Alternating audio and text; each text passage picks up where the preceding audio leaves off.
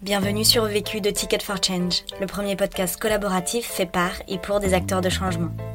Dans ce podcast, tu entendras des témoignages d'hommes et de femmes qui ont décidé d'utiliser les 80 000 heures de leur vie qu'ils font passer à travailler pour contribuer à la résolution des enjeux sociaux et environnementaux d'aujourd'hui. Ils te partagent leurs meilleurs apprentissages suite aux succès et galères qu'ils ont vécus. Si tu souhaites toi aussi réaliser tes propres podcasts, rendez-vous sur notre site ticketforchange.org où tu trouveras l'accès à notre formation en ligne. Et si tu apprécies Vécu, n'hésite pas à nous laisser un commentaire et une pluie d'étoiles sur Apple Podcasts. À jeudi prochain et bonne écoute. Je n'ai qu'une question à vous poser. C'est quoi la question? C'est quoi le problème? Vécu À chaque galère, des apprentissages. Vécu, des retours d'expérience pour gagner du temps et de l'énergie. Bonjour, je m'appelle Lauriane, j'ai tout juste euh, 37 ans, j'ai deux petites filles et je vis euh, à Rennes. Aujourd'hui, j'occupe euh, chez Klaxoon euh, la fonction de Head of Customer Success. Avec mon équipe basée en France et aux États-Unis, nous accompagnons nos clients dans la transformation de leur façon de travailler avec Klaxoon. Alors Klaxoon, c'est un produit euh, qu'on a lancé en 2015. C'est une suite d'outils qui améliorent l'efficacité du travail en équipe, quelle qu'elle soit, en salle, à distance et même en mobilité. Et c'est vital aujourd'hui pour les équipes de pouvoir partager leur cap, de prendre des décisions efficacement et de favoriser l'intelligence collective, et ça même à distance. La question. Alors la problématique à laquelle j'ai dû faire face et dont je voulais euh, parler aujourd'hui, c'est comment manager une équipe qui est de plus en plus à distance, tout en gardant une forte efficacité et une bonne cohésion d'équipe. Le vécu. Alors chez Klaxoon, euh, on a vécu euh, une situation un peu particulière. Il y a toujours eu du télétravail et du travail à distance chez nous. C'était vraiment dans l'ADN euh, de l'entreprise. Par contre, on a vécu un, gros challenge avec la période Covid. C'est deux choses. D'abord, une grosse accélération de notre activité. La chance qu'on a eue, c'est que là où il y avait des entreprises qui étaient plutôt en, en difficulté, nous, on a connu un assort de demandes. Donc ça, c'était le premier challenge. Le deuxième challenge qu'on a vécu, c'est que ben, tout le monde s'est retrouvé à distance d'un coup. Et ça, ça demande quand même à s'adapter pour maintenir une bonne synchronisation, un bon esprit d'équipe dans l'équipe. Moi, ce que j'ai, ce que j'ai noté, c'est que le challenge, il fallait vraiment qu'on le transforme en opportunité, c'était important. Et pour ça, il est certain qu'il fallait que les, membres de l'équipe, ils soient euh, tout aussi motivés, qu'ils soient euh, encore plus efficaces, qu'ils soient bien aussi dans leur situation euh, personnelle. Chacun avait des choses bah, propres à son environnement personnel et, il fallait trouver une façon de, de gérer le travail avec l'environnement des enfants, du conjoint et puis d'autres choses. Et puis surtout maintenir aussi notre capacité à rester connecté, à s'apprendre mutuellement parce que nos clients vivaient des situations nouvelles, on avait besoin de s'en enrichir, on a besoin aussi pouvoir le partager à nos collègues. Donc ça, c'était euh, c'était hyper important de garder une, une, forte synchronisation et un bon, euh, une bonne capacité à communiquer, à s'enrichir mutuellement. Ce qu'on peut dire rapidement, euh, c'est quand même que on... moi je suis hyper heureuse parce que je suis fière de l'équipe parce qu'il n'y a pas eu de décrochage. On a maintenu euh, une forte entraide, beaucoup de collectifs et on a surperformé et on a du coup transformé ce challenge en opportunité. Premier apprentissage. Alors apprentissage numéro un, définir de nouveaux rituels pour garder notre esprit d'équipe. Alors on avait déjà des rituels quotidiens et hebdomadaires. On les a rapidement, dans cette situation, adaptés et renforcés tout début du confinement pour trouver de nouveaux modes de synchronisation efficaces et puis vraiment conserver un fort esprit d'équipe. Il y a deux rituels que je voudrais partager aujourd'hui qui sont des rituels quotidiens. Le premier, on l'appelle la matinale. Alors comme son nom l'indique, c'est chaque matin. Ça dure à peu près 10 minutes. On a euh, deux sessions au choix pour les collaborateurs. Ils y viennent sur celle qui leur convient. On peut être un collectif assez important sur, ces, sur ce rituel. Ça peut aller jusqu'à 15 personnes. C'est vraiment un temps ensemble pour lancer la journée. Partage les objectifs du jour, les infos qui sont tombées et qui sont importantes d'intégrer rapidement. Et notre objectif, sur ce rituel, c'est vraiment garder du lien, maintenir notre esprit d'équipe. Ça a vraiment une fonction de, e-café, c'est le, bonjour euh, plus virtuel qu'on avait auparavant quand on se croisait euh, sur le site. C'est ça a vraiment cette vocation-là. On se, réveille entre guillemets euh, ensemble et on se met vraiment d'attaque pour la journée qui nous attend. Et c'est un rituel qui est vraiment animé à tour de rôle par chacun dans l'équipe comme il le souhaite. Il y apporte du coup une touche personnelle. Ça permet aussi de partager des choses un peu plus personnelles aux, autres membres de l'équipe. Et vraiment, c'est chose qui est fait en toute autonomie, que qu'on a lancé du coup euh, vraiment très rapidement et qu'on va garder tout le temps où on restera euh, avec une grosse partie euh, de distanciel parce que c'est quelque chose qui vraiment booste l'équipe et apporte voilà une vraie un vrai plaisir à travailler ensemble. Le second euh, rituel que je partage aujourd'hui, c'est euh, il est plutôt à l'extrémité inverse, c'est en fin de journée. On l'a appelé le time to sign off. Comme son nom l'indique, c'est plutôt euh, un petit moment plutôt de closing de journée, de, de bilan. Celui-ci dure plutôt entre 15 et 20 minutes. C'est sur un plus petit collectif. Nous, ce collectif-là, on l'appelle plutôt la squad. C'est 4-5 personnes maximum. Elles sont constituées, en fait, elles, peuvent bouger dans le temps, mais elles sont constituées autour bah, d'un secteur d'activité sur lequel on a des comptes communs ou des projets qu'on mène ensemble.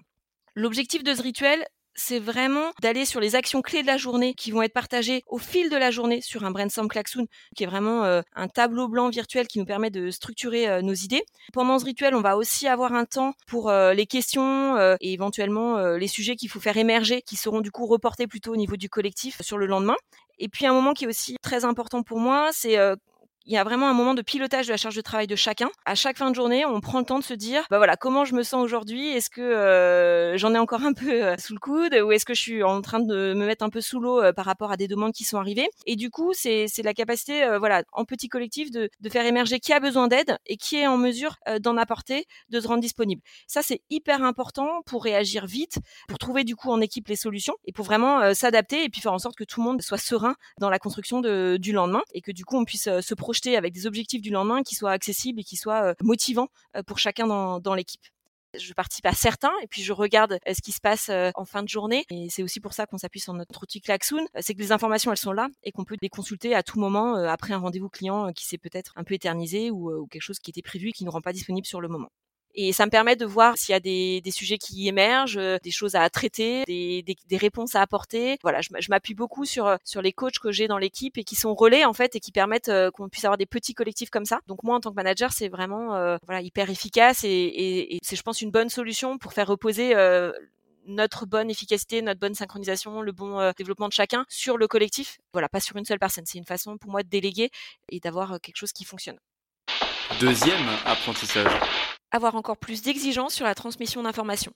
C'est un point clé, euh, je pense, du moment, c'est qu'il faut encore plus de vigilance pour être bien aligné dans l'équipe, plus de rigueur dans la transformation des informations euh, à tous. Et puis, il faut aussi faire attention à pas se perdre entre trop de flux d'informations, parce que parfois, euh, on se rend compte qu'on va avoir trop de choses, qui fait qu'au final, les gens ne savent plus où trouver l'information. Donc, ce que ce qu'on a mis en place comme comme bonne pratique, c'est vraiment de créer de nouveaux modèles de partage avec une clé d'entrée qui est vraiment du management euh, visuel pour que l'information structurante, elle se retrouve vraiment en un seul endroit avec un historique fort de ce qui a été partagé. Tout à l'heure, je parlais du time to sign off. Et eh ben, il y a un seul tableau de management visuel pour l'ensemble des petits collectifs qui animent leur rituel de Time to Sign Off. C'est un grand board sur un brainstorm klaxoon qui est, euh, qui est visuel avec des zones en fait qu'on a construit avec euh, une barre d'outils assez simple qui vont donner du coup une zone à chaque personne, enfin chaque petit collectif pour partager leurs informations et puis des zones euh, qui sont vraiment des zones de partage sur laquelle tous les collectifs peuvent se retrouver. Un autre exemple, je pense, qui est important pour nous sur la diffusion et la transmission d'informations, c'est qu'on prend le temps chaque semaine d'éditer un petit format qu'on a appelé euh, la minute help. C'est un format capsule. Une capsule, c'est un objet Klaxoon avec à la fois des pages de contenu ça va par exemple porter euh, par rapport à, à, notre métier sur les nouvelles fonctionnalités du produit, sur les questions les plus fréquentes qui sont posées par nos utilisateurs et puis les bonnes réponses associées. Et puis on y a également des questions de quiz qui vont permettre en fait de s'assurer de la bonne compréhension de chacun de ce qui a été partagé dans les pages de contenu. L'intérêt de ce format, euh, c'est qu'il peut être consulté euh, en asynchrone, c'est-à-dire au moment où chacun est, est disponible. Et puis surtout regarder d'un point de vue global sur les questions de quiz, est-ce qu'on a une, euh, un bon taux de réussite, ce qui veut dire que l'information elle était digeste, elle était compréhensible et qu'elle a été comprise. Ou alors si je vois que les taux de réponse sont un peu faibles, je me dis bon voilà il faut qu'on retravaille le sujet, il faut qu'on ajuste. Il y a quelque chose qui est peut-être plus complexe qu'on le pensait. Et ça permet du coup de refaire euh, un ajustement. Ce qu'il faut vraiment, je pense, en retenir, c'est que c'est à chacun de trouver son format, l'outil qu'il souhaite utiliser. Ce qui est important, je pense, c'est de varier les temps entre euh, ce qui va être du temps plutôt synchrone, euh, live, et du temps plutôt asynchrone et qui correspond à n'importe quel moment dans la journée en fonction de la disponibilité de chacun. Et c'est ça qui est important, c'est de varier ces temps et, et, de faire attention, en tout cas, que l'information, elle reste bien structurée, que tout ce qui est vraiment vital ne se soit pas dispersé sur plein de flux différents, mais qu'il y ait vraiment une vraie attention à concentrer l'information sur un board, un élément qui permet que l'équipe puisse se retrouver à cet endroit-là. Troisième apprentissage. Apprentissage 3, renforcer l'attention à chacun pour garder la motivation. Alors ça, ça passe par plusieurs éléments que je voulais vous décrire. D'abord, il y a l'aménagement euh, des espaces personnels de chacun. Alors c'est à la fois physique et aussi psychologique entre guillemets. L'idée, c'était vraiment de permettre une adaptation équilibre vie pro vie perso. Là encore, tout le monde, c'est normal, n'a pas les mêmes vies perso, donc on a permis d'adapter, certes décaler un peu leurs horaires de travail pour pouvoir gérer des enfants ou autres contraintes. Et puis on a fait aussi attention à l'espace de travail de chacun en leur permettant de prendre bah, des éléments du bureau et de le ramener, le ramener chez soi parce que pour être dans un confort quand même de travail qui qui, soit suffisant. Ça, c'est un premier point. C'est tout bête, mais je pense que c'est important quand même de faire attention à ça. Le deuxième, c'est euh, malgré euh, un moment euh, où on, on, va vite, où on s'adapte vite, où il faut être dans l'efficacité, c'est de maintenir les feedbacks, la capacité à regarder ce qu'on fait, ce qu'on a, ce qu'on a fait, ce qui a fonctionné, en tirer vraiment des apprentissages et puis surtout adapter. On a adapté euh, notre, quotidien pour être bien euh, tous à distance et pour autant on n'a pas trouvé euh, toutes les bonnes réponses du premier coup et il fallait toujours se donner cette capacité à prendre de la hauteur et à regarder bah, qu'est-ce qu'on pouvait faire évoluer. Une méthode qui est hyper efficace pour ça, c'est de prendre le temps de faire des rétrospectives rapides, c'est des petits ateliers de 30 minutes mais régulières. La rétrospective, c'est la capacité avec un petit collectif de prendre un sujet, de regarder ce qui a fonctionné, donc ce qu'on veut continuer à faire, ce qu'on se dit, oulala, il faut vraiment arrêter tout de suite, euh, on stoppe ça, qu'on pense qu'on pourrait peut-être commencer, qu'on n'a pas encore fait, et puis euh, tout ce qu'on va maintenir parce que ça semble fonctionner. Donc ça, c'est la partie feedback et vraiment euh, toujours l'amélioration continue qui est hyper importante euh, à maintenir. Sur l'attention euh, aussi à chacun, à distance, je pense qu'il faut pas se voiler. On détecte quand même un peu moins des signaux faibles qu'on peut voir quand on croise les personnes physiquement. Donc je pense qu'il faut vraiment faire attention à prendre du temps pour chaque personne. Certains dans l'équipe, ils viennent, ils viennent naturellement à vous facilement. Pour d'autres, ils sont moins à l'aise, ils le font peut-être moins, moins naturellement. Donc moi, la bonne pratique, elle est assez simple, hein, c'est de prendre du temps, de passer des coups de fil. J'ai pas de trame précise à partager. C'est vraiment un objectif de rester en écoute active. C'est juste poser des questions questions, questions très ouvertes, prendre des nouvelles. Euh, est-ce que ça va? Est-ce que tu te sens bien? Est-ce que tu t'en sors? Est-ce que tu es content de ce que tu fais en ce moment? Comment tu arrives à t'organiser? Voilà, c'est vraiment ce, type de questions. Et puis euh, faire émerger les éventuelles difficultés que les gens n'osent peut-être pas partager euh, naturellement. Et puis essayer de trouver rapidement les solutions. Quatrième apprentissage. S'inspirer des apprentissages de nos clients et les partager.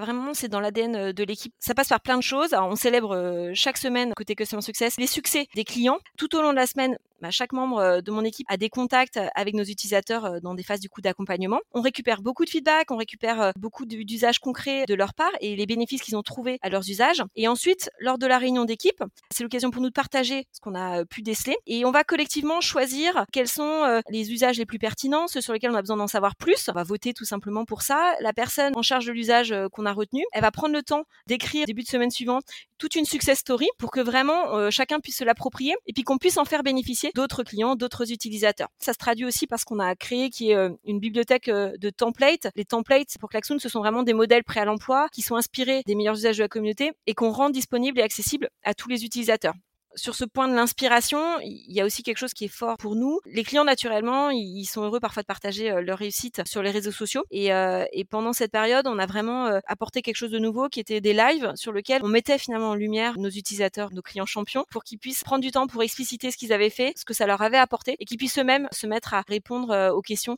d'internautes ou d'autres utilisateurs. Cinquième apprentissage. L'apprentissage 5, c'est le renfort euh, du sens du produit. Il y a un vrai sens euh, derrière notre produit. On a vraiment l'ambition euh, qu'avec l'action, les gens vont pouvoir transformer positivement leur méthode de travail et on veut leur apporter du bénéfice là-dedans et faire en sorte que les équipes travaillent mieux ensemble au quotidien. Et personnellement, j'ai vraiment senti dans cette période qu'on renforçait le sens, ce sens-là du produit. On a eu, et, moi personnellement, des clients au téléphone qui étaient dans des situations un petit peu difficiles et qui devaient trouver des, des façons voilà, de continuer à travailler, qui devaient quand même se réinventer un peu rapidement pour assimiler plus de distanciel pour des gens qui parfois n'étaient pas habitués dans l'ADN de leur entreprise.